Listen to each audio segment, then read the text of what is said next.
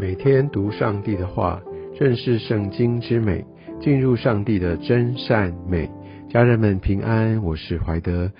今天我们要进入到四世纪第十七章，我们可以看到一个在属灵上面败坏的家庭。我们相信他不是一个呃唯一的这样家庭，但是却看到在当时他们多么的任意而行，多么的忘记了或曲解了这个敬拜的真实的一个核心。我们可以看到一个人名叫米迦，而在这故事当中，我们可以看见他偷拿了他的母亲，而且这个金额很庞大，一千一百舍克勒的银子。如果你还有印象的话，这正是。呃，参孙后来的妻子大利拉，她为了这样的一个金额很大的金额而出卖的参孙。而我们可以看到，这个人呢，他就偷了他母亲这么大的一笔金额，所以显然他们家是相当富裕的。而我们可以看到，他承认他拿的这个金额，呃，这样的钱，他跟母亲说，是因为他母亲来说，如果偷这样的钱的人会受到咒诅。因为在经文当中，他跟他母亲来陈述这整个的过程里，完全没有一丝一毫的认罪悔改的意味。他只是说咒诅，他是害怕咒诅，所以他来跟母亲承认。所以，嗯，我们就可以知道他对神啊，他对这个是非，对这个道德，他可能对咒诅有恐惧，但是呢，他对这个是非道德是非常被泯灭的。而我们可以看到，那母亲呢，一点都没责备他，还马上就夸奖他，然后就赐福给他，还愿耶和华赐福给你，所以就知道这个在信仰的一个教导传承上，这是多么多么的偏离呃真理，完全没有任何的管教。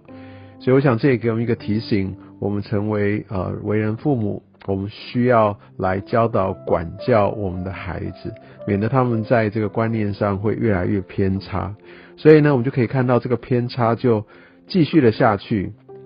那个呃母亲呢，她就把那个银子的一部分就拿来做了一个神像，这明显的也是呃违背神的心意的。怎么可以为呃自己来铸造神像呢？就算他把它叫做什么的名字，就算叫耶和华的名字，不要忘记了摩西上西乃山的时候，那时候亚伦跟众百姓铸成了金牛犊，也是称他说这个是领他们出埃及的那个神啊。但是神非常的不喜悦，所以他。他住了这样的一个像，然后呢，他还在家里做了一个神堂，然后他又制造那个呃，就是祭司在穿的这个以弗德，然后还让他自己的儿子来做祭司。哇，这多重的错误，这多重违背的神，就知道他们的罪是有多深，他们对神的认识是有多么被曲解哦。所以我们可以看到，在这个过程当中，就像第六节所说的，那使以色列人啊，他们个人任意而行。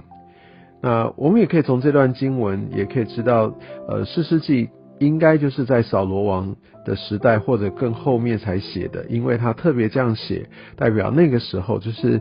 这本书写作的时候已经有王了。我们知道第一个被安立的王是呃扫罗王。啊，所以我想也有些的学者来推断《诗诗记》是沙姆尔所写。好，好，那我们可以继续往下看。我想在这个时候，呃，他们就这样子来来用这个方式，想要得到上帝的祝福。也许他认为说，哎，需要有一个神像，要一个膜拜，有一个敬拜，然后又有一个呃，按照这些宗教礼仪的仪式，乃至于他们可以得福。但是当后来这个呃立位人出现了，也许他们有意识到，哇，应该是要让立位人来当祭司哦，那这也是宗教上面、律法上面所规定的，所以他们就好就把他请来，就说好用一些的金钱利益给他一个安身立命之处，来聘请这个立位人，让他可以在他家中来做祭司。诶，我们要先知道，一开始源头在家里面设神堂就是错的，这不是合神心意的。而这个立位人，他为了要自己有一个安身立命之所，然后呢，他就接受了，他有得到这个职分。是的，立位人是被呼召要成为呃一个服侍者，成为祭司。我想这个是无可厚非。但是他在什么场所？我想这个立位人，如果他是对神有一个正确的认识，那他不可能在这样的一个地方来当祭司，不是吗？